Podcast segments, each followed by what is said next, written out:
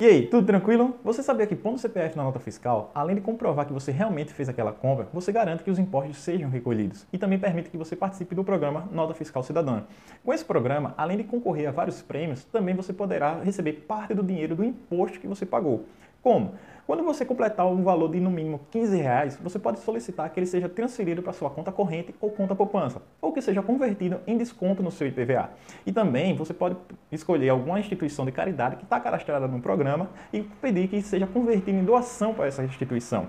Eu já ouvi muita gente falar o seguinte, que não bota o CPF na nota porque é uma forma do governo controlar o que a gente está comprando. Mas se tem um órgão que não brinque serviço, é a Receita Federal e a Secretaria da Fazenda. Eles sabem muito, ou praticamente tudo da sua vida financeira. Então, além de você ganhar vantagens e ganhar prêmios e ganhar desconto, você também vai fazer uma caridade pondo o CPF na nota fiscal. Tranquilo? Boa sorte para você. Meu nome é Felipe e esse foi o Finanças em um Minuto de hoje.